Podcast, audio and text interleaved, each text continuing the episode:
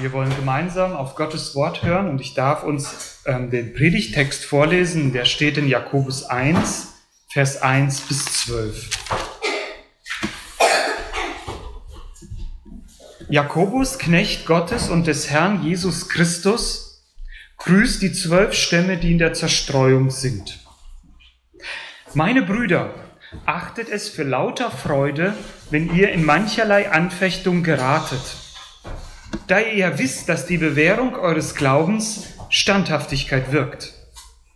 Die Standhaftigkeit aber soll ein vollkommenes Werk haben, damit ihr vollkommen und ganz seid und es euch an nichts mangelt. Wenn es aber jemand unter euch an Weisheit mangelt, so erbitte er sie von Gott, der allen gern und ohne Vorwurf gibt, so wird sie ihm gegeben werden. Er bitte aber im Glauben und zweifle nicht. Denn wer zweifelt, gleicht einer Meereswoge, die vom Wind getrieben und hin und her geworfen wird. Ein solcher Mensch denke nicht, dass er etwas von dem Herrn empfangen werde. Ein Mann mit geteiltem Herzen, unbeständig in all seinen Wegen. Der Bruder aber, der niedrig gestellt ist, soll sich seiner Erhöhung rühmen. Der Reiche dagegen seiner Niedrigkeit, denn wie eine Blume des Grases wird er vergehen. Denn kaum ist die Sonne aufgegangen mit ihrer Glut, so verdorrt das Gras und seine Blume fällt ab und die Schönheit seiner Gestalt vergeht. So wird auch der Reiche verwelken auf seinen Weg. Glückselig ist der Mann, der die Anfechtung erduldet, denn nachdem er sich bewährt hat, wird er die Krone des Lebens empfangen, welche der Herr denen verheißen hat, die ihn lieben. Lieber Vater im Himmel, so mach uns dieses Wort jetzt ganz lebendig. Sprich du und verherrliche deinen Namen. Amen. Es gibt diese Geschichte, die schon in unterschiedlichen Variationen erzählt wird. Also ich habe zumindest keine einheitliche gefunden. Da geht ein Mann durch die Wüste und irgendwie ärgert er sich über etwas. Wahrscheinlich, vielleicht hat er kein Wasser oder es ist auch es ist auch nicht trivial für diesen Zusammenhang. Auf jeden Fall dieser Mann, sie geht an einer Palme vorbei, einer jungen Palme, und er sieht sie und er ärgert sich so und er nimmt einen Stein und legt ihn in die Krone des Baumes. Die Palme wehrt sich. Sie schüttelt sich, aber der Stein geht nicht weg. Ein Jahr später kommt der Mann wieder an dieser Stelle vorbei und sieht eine prächtige Palme dastehen. Der schaut sie an und die Palme sagt zu ihm, diese Geschichte ist nur erfunden. mein Sohn guckt mit so großen Augen. Und die Palme sagt zu diesem Mann, danke, dass du mir vor einem Jahr diesen Stein in die Krone gelegt hast. Und der Mann sagt, wieso? Ich wollte dich damit ärgern. Was, was hat es auf sich? Und sie sagt, ich habe mich gewehrt gegen diesen Stein. Ich habe versucht, ihn mit aller Macht von mir wegzutun. Als ich es nicht konnte, habe ich angefangen, tiefe Wurzeln zu schlagen. Und das Wasser aus, und ich wurde immer stärker. Und heute weiß ich, dass dieser Stein mich stark gemacht hat. Heute haben wir einen Predigtext vor uns, wo es um Anfechtung geht. Anfechtung, die uns stark macht. Wenn wir diesen Abschnitt vor uns haben, Kapitel 1, Vers 1 bis 12, übrigens möchte ich, wenn es Gott will und ihr auch, dass wir durch den Jakobusbrief einfach in den nächsten Predigten gehen. In den ersten zwei Versen haben wir mindestens drei Aufforderungen an uns. Die erste Aufforderung ist, dass Jakobus seinen, zu, seinen Lesern sagt, erstens, Kapitel 1, Vers 2, meine Brüder, achtet es für lauter Freude, wenn ihr in mancherlei Anfechtung geratet. Das ist die erste Aufforderung an seine Leser. Nun, schon der Einstieg des Jakobusbriefes, so wie er schreibt, hier zeigt den Charakter seines Schreibens. Die einleitenden Worte sind ganz anders wie beim Apostel Paulus, der manchmal einen langen Einstieg hat, außer bei den Galatern, aber sonst hat er einen langen Einstieg und dann kommt er zum Thema. Und hier der Jakobus, der ist ein Mann der klaren Worte. Er fängt sofort an. Der Jakobusbrief hat viele praktische Ermahnungen und ähm, er ist vielmehr als ein Brief der Lehrpraxis zu sehen, als nicht so sehr der Lehrer der Dogmatik, wobei er die Dogmatik, also die Lehre an sich, nicht verleugnet und auch nicht verbirgt. Das werden wir noch entdecken. Manchmal habe ich den Eindruck, dass wenn wir durch den Jakobusbrief gehen, wir keine klare einheitliche Struktur entdecken von den Themen. Manchmal springt Jakobus so. Nun, ich habe mir das so vorgestellt, er ist wie ein Baum, der den Baum hochklettert und an, dann ist er an einem Ast und bleibt da stehen und dann sieht er noch einen Zweig und dann kommt er wieder zurück zum Ast und geht weiter. Es ist ein sehr persönlicher Brief, denn Jakobus spricht in diesen sechs Kapiteln, ne, spricht er insgesamt, ähm, fünf Kapitel, insgesamt 13 Mal sagt er, ihr Brüder oder ihr lieben Brüder, also sehr persönlich. Und jetzt fängt er auch schon an und sagt, meine Brüder, achtet es für lauter Freude, wenn ihr in mancherlei Anfechtung geratet. Diese Worte lassen uns aufhorchen. Stellt euch vor, ihr bekommt einen Brief, ihr seid mitten in Schwierigkeiten und da sagt euch jemand, ihr Lieben, achtet es für lauter Freude, das, was ihr gerade durchmacht. Betrachtet es als einen Grund zur Freude, wenn ihr in unterschiedlichen Schwierigkeiten seid. Na danke. Wie ist das zu verstehen? Also ich denke, diese Leute hatten wirklich Probleme. Und der Jakobus sagt zu ihnen, achtet es für Freude. Nicht sieht es nicht so schlimm an. Er sagt, achtet es für Freude. Das ist ein Unterschied. Lass uns zuerst über das Wort Anfechtung hier in diesem Zusammenhang nachdenken. Es ist ein Zustand, der uns von außen auferlegt wurde oder wird, der uns nicht gefällt. Wie ein Stein, der in unsere Krone gelegt wird und wir uns schütteln und ihn abwälzen wollen. Irgendetwas, was unserem Frieden, unserem täglichen Wohlergehen, unserem Glück und irgendwie in die Quere kommt. Es ist wie ein Stein, der auf dem Weg liegt. Nicht wahr, Kinder? Wir laufen den Weg und plötzlich ist da ein Stein, über den wir stolpern und wir fallen. Das ist, das ist unangenehm und eigentlich sollte man diesen Stein wegräumen, damit nicht der Nächste wieder darüber fällt.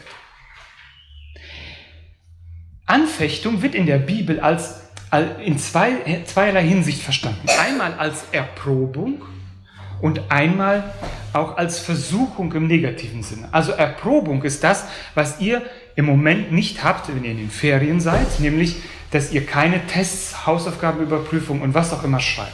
Das ist eine Erprobung. Der Lehrer will euch eigentlich nichts Böses. Er will nur das herauskriegen, was ihr gelernt habt. Eine Versuchung im negativen Fall äh, ist wie eine Falle, die jemand stellt, der will, dass der andere zu Fall kommt. Und da sagt uns der Jakobus, da werden wir nächstes Mal drauf eingehen, das macht nicht Gott. Gott schickt niemand in Versuchung, aber in Anfechtung schickt er uns. Auf jeden Fall ist es eine Situation, die uns als Menschen sehr zuwider ist. Als Jakobus diesen Brief geschrieben hat, weiß ich nicht, welche Situation die Gemeinde oder die Brüder oder die Schwestern dort durchgemacht haben. Aber wir können es uns vielleicht denken. Vielleicht waren es ähm, Anfechtungen, die sie hatten, weil sie Christen geworden sind in einem Umfeld, was das Christentum überhaupt noch gar nicht kannte. Vielleicht waren es Anfeindungen aus den jüdischen Lager. Vielleicht waren es aber auch, das lässt der Textzusammenhang so ein bisschen erkennen, ähm, Konflikte innerhalb der Gemeinde, wo es auch um Armut und Reichtum ging. Also sehr unterschiedlich. Und ich denke, dass es hier letztlich für den Text auch gar nicht darauf ankommt, was für Anfechtungen es waren. Es kann für uns, und das ist das Wörtchen mancherlei, was er hier sagt im Vers 2, er sagt, es sind mancherlei Anfechtungen. Also er spricht nicht nur von einer bestimmten, sondern auch für uns von mancherlei verschiedenen. Und jetzt können wir uns darunter stellen. Was sind Anfechtungen, die uns im Leben begegnen? Das können ganz verschiedene Dinge sein. Es kann eine Krankheit sein, die dein Leben bestimmt oder die dein Leben im Moment bestimmt. Es können Schmerzen sein. Es kann Schwierigkeiten in der Gemeinde oder mit anderen Glaubensgeschwistern sein. Es könnte sein. Es könnten Probleme auf der Arbeit oder in der Schule sein. Oder vielleicht ist es eine schwere Phase in deiner Ehe. Vielleicht auch in der Beziehung zu deinen Kindern. Wir alle wissen eigentlich, was eine Anfechtung ist. Wenn wir uns hineindenken, werden wir jeder etwas finden. Jakobus spricht von verschiedenen und mehreren Anfechtungen. Und die Frage ist nicht, ob wir Anfechtungen haben. Die Frage ist, das überhaupt nicht, sie gibt es. Sie kommen sogar in der Mehrzahl vor. Gerade das macht es uns zu schaffen, dass die nicht so alle schön hintereinander kommen, eins nach dem anderen und jetzt ist das erste fertig, jetzt kommt das nächste. Es gibt gleichzeitig manchmal überlagernd Anfechtungen, die uns echt zu schaffen machen. Und wir sind bemüht, wie die Palme, wir wollen diese Anfechtung abschütteln, damit es, damit es uns leichter geht. Und das ist eine ganz natürliche Reaktion. Und nun fordert Jakobus uns auf, den Anfechtungen, über die wir eben gesprochen haben, eine andere, ähm, eine andere Beachtung als bisher zu schenken. Beachtet ihr Anfechtungen? Oh ja, die beachten wir sehr wohl. Wenn uns ein Stein im Schuh drückt, da haben wir sehr wohl Beachtung. Oder wenn, uns, wenn wir über etwas gestolpert sind, wenn uns etwas stört, weil wir nicht weiterkommen in unserem Leben, dann haben wir sehr wohl Beachtung. Aber Jakobus sagt, gebt dieser Anfechtung eine andere Beachtung. Und zwar beachtet sie mit Freude. Beachtet werden die Schwierigkeiten von uns, aber die Frage ist, wie sie beachtet werden. Normalerweise ähm, ist es so, dass unsere Reaktion auf die Anfechtungen die ist, dass wir traurig sind, niedergeschlagen, mutlos, kraftlos irgendwie, manchmal auch zornig und resigniert. Manchmal haben wir Angst und wir haben die unglaubliche Sehnsucht, dass das alles mal beendet ist, diese Situation. Jakobus will seine Leser ablenken. Er will sagen, ich will euch ermutigen. Ich will zeigen, dass die Anfechtung, in der ihr steht, einen Grund hat und dieser Grund ist gut. Er lenkt unseren Blick nicht darauf, dass wir einfach getröstet werden in unserer Anfechtung, sondern dass er uns oder einfach nur sagt, ach, am Ende wird alles gut, sondern er sagt, freut euch jetzt in dieser Anfechtung. Wartet nicht, bis sie zu Ende ist und dann freut ihr euch, sondern freut euch jetzt. Achtet es für lauter Freude. Dieser Begriff, so wie er da steht, das bedarf unserer ganzen Konzentration aus unserem Zustand der Bedrückung aufzuwachen und im Kontrast zu unserer natürlichen Reaktion eine andere Reaktion zu zeigen.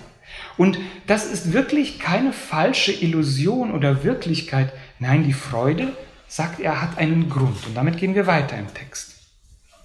Ihr sollt euch freuen, da ihr wisst, dass die Bewährung eures Glaubens Standhaftigkeit wirkt. Zuallererst, sagt Jakobus, ist die Freude etwas, was ihr schon wisst. Ihr wisst das, sagt er. Es ist keine neue Erkenntnis, sagt er für euch, dass Anfechtung an und für sich Standhaftigkeit bewirkt. Das, was ich eben am Anfang mit der Palme gesagt habe, ist eigentlich ein Prinzip, was wir quer durch alle Lebensbereiche erleben. Auch die Welt weiß davon, dass wir nur durch Krisen wachsen. Die meisten Erfindungen sind aus einer Notsituation entstanden. Die sind nicht entstanden, weil es uns so gut geht und uns nichts Besseres einfällt, sondern weil wir eine Not hatten, ist etwas entstanden. Und so ist es auch für unser christliches Leben. Aber leider ist es so, dass diese Kenntnis, dass es so ist, uns manchmal einfach verloren geht. Wir denken da höchstens ganz hinten noch daran. Wenn wir jetzt ein Problem haben, dann nehmen wir das nicht wahr und vergessen diese Wahrheit.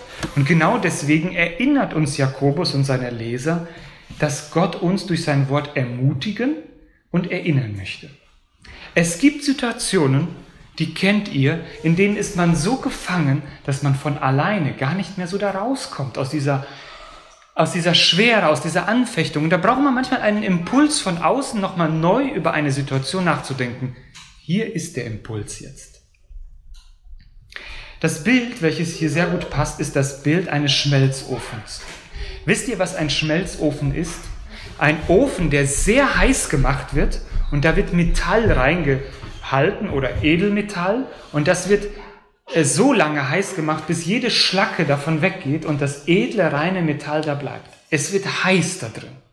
Und das ist das Bild, was Jakobus uns sagt. Anfechtungen dienen dazu, dass es heiß wird in eurem Leben. Und diese Hitze, diese Schwere dient dazu, damit ihr äh, wie bei einem Test hervorbringt, was das, äh, dass ihr fester, dass ihr reifer, dass ihr fest, äh, sicherer werdet in eurem Glauben. Es ist wie ein Baum, der dem Sturmwind ausgesetzt ist. Und wenn der Wind kommt und der Baum nicht fällt, dann sind seine Wurzeln tief genug. Gott will, Gott will, unseren Glauben auf die Probe stellen. Das ist keine Frage, ob wir das wollen. Gott will deinen Glauben auf die Probe stellen. Glaubst du an ihn, dann wirst du Erprobungen erleben. Und dann sagt Jakobus, freu dich darüber. Freu dich darüber, dass Gott dir jetzt eine Probe auferlegt. Wie in der Schule ist es so, dass der Lehrer eigentlich durch den Test nicht das hervorbringen möchte, was wir noch gar nicht wissen, sondern wir sollen das hervorbringen, was wir gelernt haben. Also will Gott der Glaube, der in uns ist, den er in uns hineingepflanzt hat, in diesen Erprobungen wachsen lassen. Und dann soll es hervorkommen. Wir werden keine neuesten Erkenntnisse bekommen, aber wir werden wachsen. Standhaftigkeit ist eine feste Entschlossenheit, sich dem Unangenehmen des Lebens und der aktuellen Situation nicht kleinkriegen zu lassen. Und zwar in Verbindung mit Glauben, sagt er, heißt es. Wie ein fester Anker. Ich glaube, dass wir nicht wirklich, ähm, ich, ich weiß nicht, wer von euch schon ein, die, den Ruck eines Ankers erlebt hat. Wenn das, wenn das Schiff am, einem Anker festgemacht hat, dann weicht das Schiff zwar hin und her, aber es bleibt fest. Und genau das ist das, was Gott durch Anfechtung in unserem Leben erreichen will, dass wir festbleiben an ihm, weil wir die Stürme kennen. Standhaftigkeit ist Kondition, ist Ausharren, ist Geduld, dranbleiben, nicht aufgeben. Es gibt einen Unterschied zwischen Geduld. Kennt ihr die Geduld im Wartezimmer eines Arztes? Das ist passive Geduld. Da sitzen wir und warten, bis wir aufgerufen werden. Da müssen wir nicht viel machen. Also auch da gibt es Leute, die schon ausrasten. Aber da müssen wir nicht viel machen. Aber die Geduld, die Standhaftigkeit, die hier gemeint ist, ist die Geduld, die, die Kondition wie eines, eines Marathonläufers oder wie eines 1000-Meter-Laufs. Ihr habt in der Schule die Bundesjugendspiele vielleicht mitgemacht. Und da wisst ihr, was es bedeutet, 1000 Meter zu laufen oder 800 Meter. Da muss man dranbleiben. Da muss man nicht nur gut anfangen, sondern bis zum Schluss dranbleiben. Und das ist das, was Jakobus hier sagt. Wenn ihr äh, Schwierigkeiten in eurem Leben erlebt, dann ist das, damit ihr lernt, dran zu bleiben und nicht sofort aufzugeben. Mir scheint, äh, oder das nächste, was er sagt, ist, diese Standhaftigkeit führt euch zur Vollkommenheit. Hier steht die Standhaftigkeit, aber soll ein vollkommenes Werk haben, damit ihr vollkommen und ganz seid und es euch nichts mangelt. Nun, Vollkommenheit, dieser Begriff scheint ja doch ein bisschen hochgegriffen für unser Leben, nicht wahr? Die Sache ist die, dass Gott keinen anderen Maßstab für uns hat als das Vollkommen. Er ist mit uns nicht zufrieden, weil er uns in das Bild seines Sohnes verwandelt. Und dieses Bild seines Sohnes ist vollkommen. Aber ich möchte hier noch einen anderen Aspekt betonen, dass er sagt, äh, Vollkommenheit im Sinne von zur Fülle gebracht. Versteht ihr? Wir werden in dem Sinne eigentlich nie auf der Erde vollkommen sein. Also ich nicht. Doch wir können hineinwachsen in eine, wie soll ich sagen, erfüllende Zufriedenheit und Sättigung im Glauben an Gott. In einen Frieden und in eine Ruhe, wo wir keinen Mangel mehr empfinden, wie es hier steht, damit es euch an nichts mangelt. Wisst ihr, der Mangel ist da, aber wir haben einen, der den Mangel ausfüllt. Und diese innere Ruhe und Zufriedenheit, es ist die Erkenntnis, dass ich alles in Gott besitze. Nichts in mir mehr. Aber in ihm besitze ich alles. Und das kann er nur uns beibringen, wenn wir durch Schwierigkeiten gehen. Das erleben wir, diese Erkenntnis kommt uns nicht auf der Couch. Diese Erkenntnis kommt uns im Schmelzofen dass wir nur noch alles von ihm erwarten. Und dann sind wir zur Vollkommenheit, zur Fülle gebracht. Nun, das war die erste Aufforderung in diesem Text. Meine Brüder, achtet es für lauter Freude. Okay, Jakobus.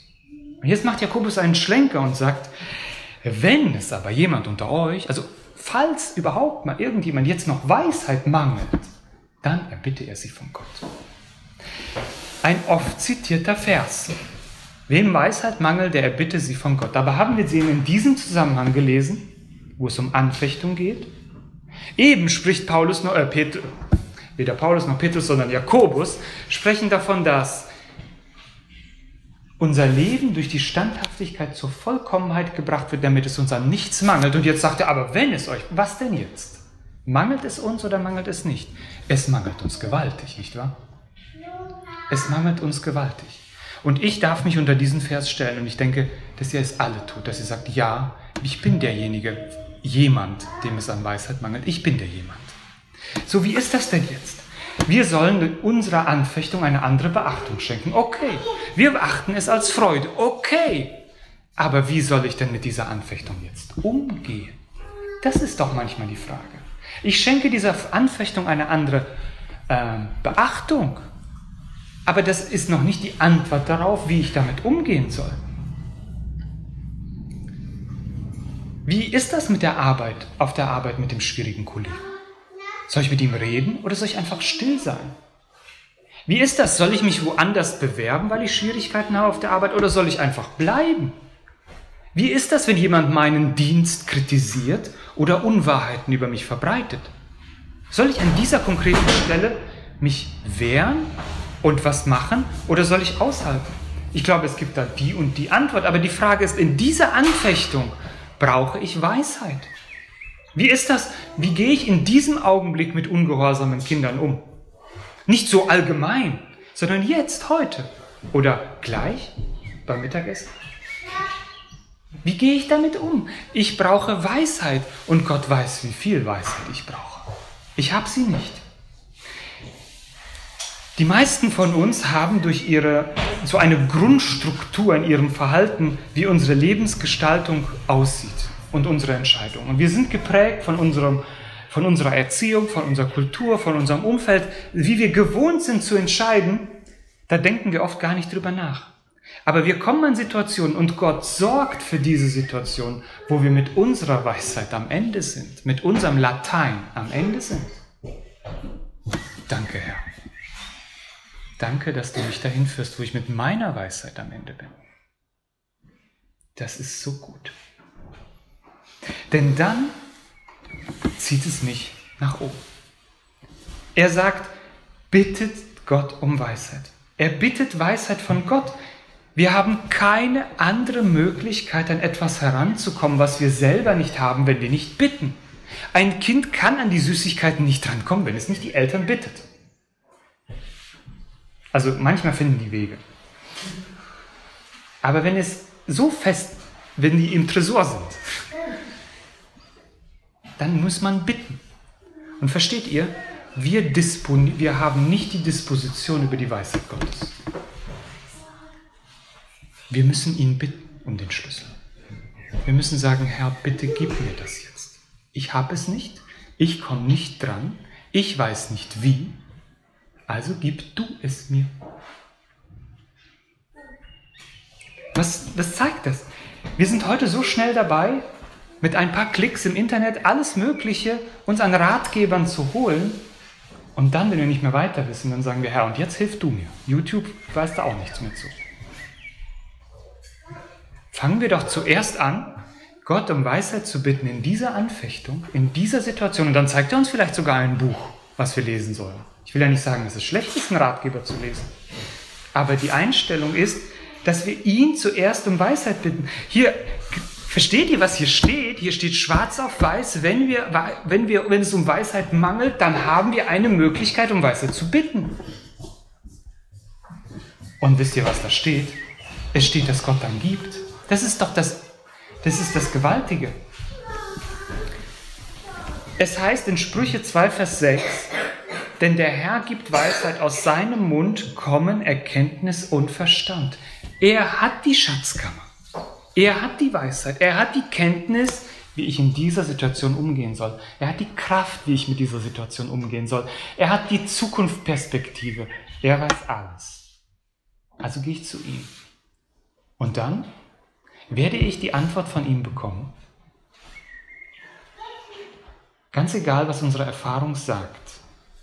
Der Bibeltext hier sagt, wenn es euch jemand mangelt, so bitte er sie von Gott, der allen gern und ohne Vorwurf gibt. Er gibt allen, er gibt gern, er gibt ohne Vorwurf.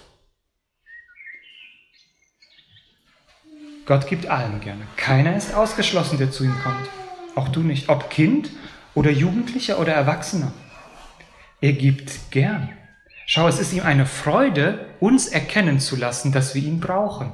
Und dann gibt er gern.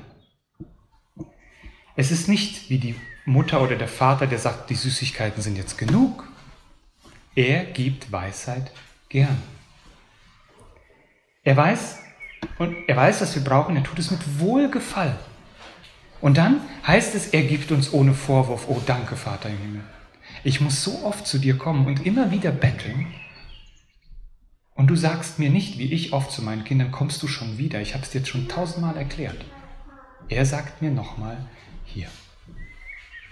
Ohne Vorwurf. Ohne Vorwurf, er hat dich lieb. Du darfst nochmal kommen. Komm heute nochmal. Bitte Weisheit, komm nochmal. Er wird dir gerne geben. Ich möchte uns ermutigen, ganz konkret damit anzufangen, zu beten um Weisheit für die Anfechtung, in der Anfechtung. Aber, sagt Jakobus, das mit dem Gebet ist noch so eine Sache. Er bitte aber, also der Mann oder die Frau, bitte aber im Glauben. Und zweifle nicht, denn wer zweifelt, gleich der Meereswoge, die vom Wind hin und her getrieben und geworfen wird. Ihr wart jetzt einige am Meer, nicht wahr? In Italien oder in Kroatien oder ihr wart an der Nordsee, ne? Genau, ihr habt Wellen gesehen. Wellen, die hin und her gehen. Und ein Mensch, der so bittet vor Gott und nicht glaubt, der ist wie eine Woge im Wind, die hin und her bewegt wird. In unserem Glaubensleben haben wir es in erster Linie mit einer Beziehung zu Gott zu tun. Warum sage ich das? Es geht nicht darum, die richtige Münze reinzuwerfen und Gott erhört unsere Gebete. Gott will, dass wir in Ehrlichkeit vor ihn treten und im Glauben zu ihm kommen. Es gibt, er ist keine Person, die wir in der Hand haben, über die wir disponieren. Gott disponiert über uns, nicht wir über ihn. Und deswegen sagt er uns zwar, wir sollen im, äh, zu ihm kommen und ihn um Weisheit bitten, aber er sagt auch, wir sollen ihn im Glauben. Das heißt, in der völligen Abhängigkeit bitten.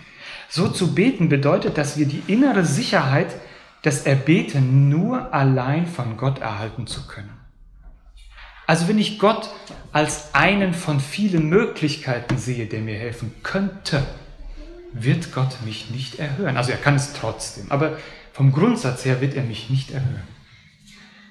Also wenn ich einen Ratgeber suche und ich rufe sämtliche Freunde an und sage, du kannst du mir helfen und kannst du mir helfen und der eine kriegt es vom anderen mit und sagt, weißt du was, wend dich doch an einen. Und Gott sagt, er hat, ist ein eifersüchtiger Gott. Er sagt, ich will alleine die Ehre haben. Wend dich allein zu mir. Dann bedeutet im Glauben zu beten die Überzeugung, dass wir das Erbeten wirklich nötig haben. Versteht ihr, wenn wir nur so beten, so abends vom Schlafen gehen und schenken uns alles, was wir nötig haben, und ich weiß gar nicht, was ich nötig habe, aber wenn Gott mich durch die Schwierigkeiten dahin bringt, wo ich schreie nach dem, was ich nötig habe, dann erhört er mich, weil es ganz konkret darum geht. Ich verlasse mich überhaupt nicht mehr auf mein Vermögen, auch nicht teilweise. Im Glauben zu beten bedeutet ein inneres und äußeres Loslassen und Warten auf Gottes Wirken. Ich lasse ihn den Zeitpunkt bestimmen. Ich fordere nicht, dass er mir jetzt helfen muss. Ich sage, dass ich es dringend nötig habe, aber ich überlasse ihm alles, auch den Zeitpunkt seiner Erhörung. Und ich lasse mich nicht irre machen durch Suche nach menschlichen Lösungsmöglichkeiten und werde ganz verrückt. Ich möchte nochmal sagen, dass es nicht falsch ist, Menschen zu fragen und Ratgeber zur Seite zu nehmen. Er zweifle nicht, sagt Jakobus. Ein solcher Mensch denke nicht, dass er etwas von Gott empfangen werde. Ein Mann mit geteiltem Herzen, unbeständig in all seinen Wegen. Wir haben Folgendes gelernt. Die Anfechtung sollte freudig betrachtet werden. Wenn dir noch ein bisschen Weisheit mangelt, sollten wir darum bitten, dass wir auch Weisheit bekommen. Und jetzt ist die Frage, kann es dann noch möglich sein, dass wir im Unglauben beten? Scheinbar ist das möglich. Vielleicht versteckt sich hinter der Bitte an Gott nur die Gewohnheit, Gott um Hilfe zu bitten, jedoch keine ernsthafte Erkenntnis der eigenen Unfähigkeit. Vielleicht ist die Anfechtung noch nicht lang genug. Menschen, die zweifeln, können Gott ihre Sorgen einfach nicht abgeben. Sie werfen sie wie ein Jojo aus und holen sie dann wieder zurück. Sie kauen darauf herum. Zweifelnde Menschen suchen eigentlich mehr nach menschlichen Lösungen. Sie orientieren sich an Trends, an Mehrheit, an der Möglichkeiten, die so andere alle bieten. Aber sie gehen nicht wirklich in die Stille und sagen, Herr, es ist mir ganz egal, was Menschen sagen, ich will deine Lösung erleben. Und Jakobus sagt ein sehr hartes Wort über solche Leute. Er sagt, ihr seid wie eine Meereswoge im Wind hin und her bewegt. Und wisst ihr was? Denkt nicht einmal im Traum daran, dass ihr erhört werdet. Also ich kann es nicht anders sagen, aber er sagt, ein solcher Mensch, denke nicht, dass er vom Herrn etwas empfangen werde. Rechne nicht damit, dass du von Gott erhört wirst, wenn du mit dieser Einstellung zu ihm kommst. Denn du bist dann, wie Lukas 8, Vers 13 sagt, die aber auf dem Felsen sind, welche das Wort, die es hören, mit Freuden aufnehmen, aber sie haben keine Wurzel. Zur Zeit der Anfechtung fallen sie ab. Oh, ich wünsche in meinem Leben und eurem Leben, dass wir Wurzeln haben und in der Zeit der Anfechtung nicht sofort umkippen. Und jetzt komme ich zu der letzten Aufforderung des Textes. Da möchte ich noch kurz darauf eingehen. Und zwar ist das ab Vers 9. Das ist ein interessanter Einschnitt.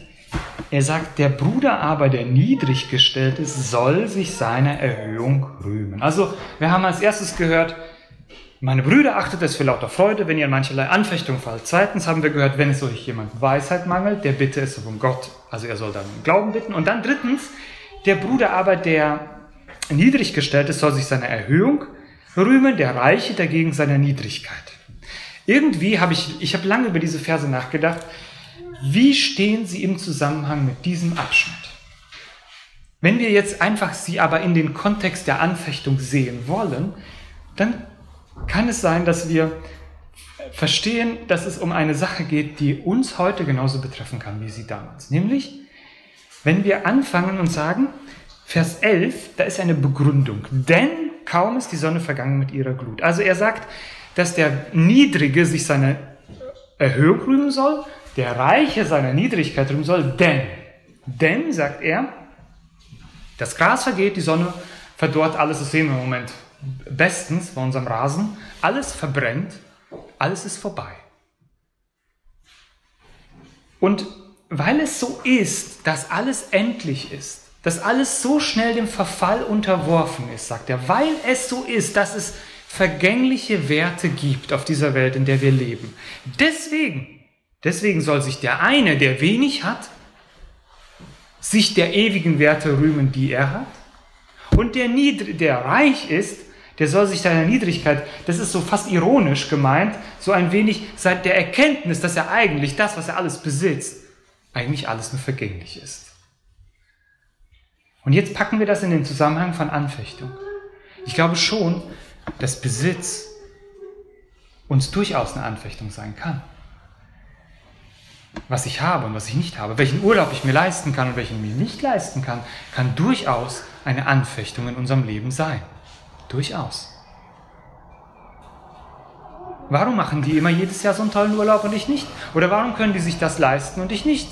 Vielleicht kann ein zweiter Wagen so ein, äh, eine Anfechtung für mich sein. Alles Mögliche. Und, das und scheinbar gab es diesen Konflikt, weil wenn wir im Jakobus weiterlesen, kommt er wieder auf die Reichen und die Armen zu sprechen. Scheinbar gab es in der Gemeinde oder unter den Gläubigen auch einen Konflikt zwischen sehr wohlhabenden Gläubigen und sehr armen Gläubigen. Und die Armen wollten reich sein. Ganz natürlich. Und sie haben sich, das war für sie ein Problem, aber Jakobus sagt, es braucht euch kein Problem zu sein. Schaut auf das, was sie haben, es vergeht. Und rühmt euch dessen, was, äh, was einfach bleibt. Und in der Zeit der Anfechtung, das impliziert er so zwischen dem Text übrigens, in der Zeit der Anfechtung seid ihr beide gleich. Der eine wie der andere. Glaubt ja nicht, wenn wir ein bisschen mehr Geld hätten, hätten wir weniger Sorgen. Glaubt ja nicht, wenn das Haus nur größer wäre, hätten wir weniger Stress zu Hause. Und so weiter. Das heißt, Beide stehen in der Anfechtung auf der gleichen Stufe. Beide müssen Tests bestehen vor Gott. Beide müssen ihren Glauben erproben vor Gott. Da kommt es nicht darauf an, ob du reich oder arm bist. Vor Gott, der hat kein Ansehen der Person in dieser Hinsicht. Und nun möchte ich das zusammenfassen. Und zwar den letzten Vers. Glückselig ist der Mann, der die Anfechtung erduldet. Denn nachdem er sich bewährt hat, wird er die Krone des Lebens empfangen, welche der Herr denen verheißen hat, die ihn lieben. Wir alle leben in der Realität von Anfechtung und Erprobung. Ich glaube nicht, dass hier irgendjemand ist, der nicht weiß, wovon ich gesprochen habe. Wir wissen, was es ist. Und Jakobus hat uns dazu ermutigt, dieser Anfechtung, die ich vielleicht in meinem Inneren jetzt so durchmache oder in der nächsten Woche oder im nächsten Monat, anders zu begegnen. Also mach das mal ganz konkret. Wenn es dir wieder so ein Tag ist, wo alles mies ist und alles schlecht ist, dann denke daran, dass du dich freuen solltest. Denke aber auch daran, dass Gott dir sagt, und jetzt bitte um Weisheit, wie du durch diesen Tag durchkommst. Und dann sagt er, schau noch mal ganz nach vorne. Zum Schluss sagt er, schau noch mal ganz nach vorne. Am Ende deines Glaubenslebens stehst du vor ihm. Und er wird dir die Krone des Lebens aufsetzen, weil du diesen Kampf beendet hast.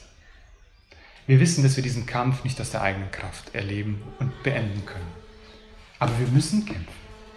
Und das ist ein Teil dieses Kampfes. Und wenn wir fertig sind, dann, was für ein Augenblick, dann hat sich die ganze Mühe gelohnt. Versteht mich richtig, dieser Text sagt nicht, dass wir erlöst werden, weil wir, wenn wir nur richtig genug kämpfen. Ein wahrer Christ bleibt in diesem Kampf bis zum Ende. Er erlebt Niederlagen, aber wie heißt es in Sprüche, der Gerechte fällt siebenmal, aber er steht wieder auf. Ich möchte uns ermutigen, heute nochmal aufzustehen. Vielleicht an der einen oder anderen Stelle müssen wir nochmal aufstehen und weiter kämpfen. Eines Tages werden wir die Krone des Lebens in Empfang nehmen. Welch ein Augenblick, welch eine Ruhe. Dann können wir wirklich ausruhen. Aber jetzt ist es nicht gegeben. Ich möchte meine Predigt damit abschließen, dass ich euch ein Gedicht noch vorlese, welches mir persönlich sehr wichtig geworden ist. Ich weiß nicht, äh, ob ihr Gedichte mögt oder nicht, dann müsst ihr sie jetzt aushalten. Aber es ist ein Gedicht, was vielleicht der eine oder andere schon kennt, mich persönlich immer wieder auch ermutigt hat. Ein Gedicht von Anna Käser, Gesegnete Last.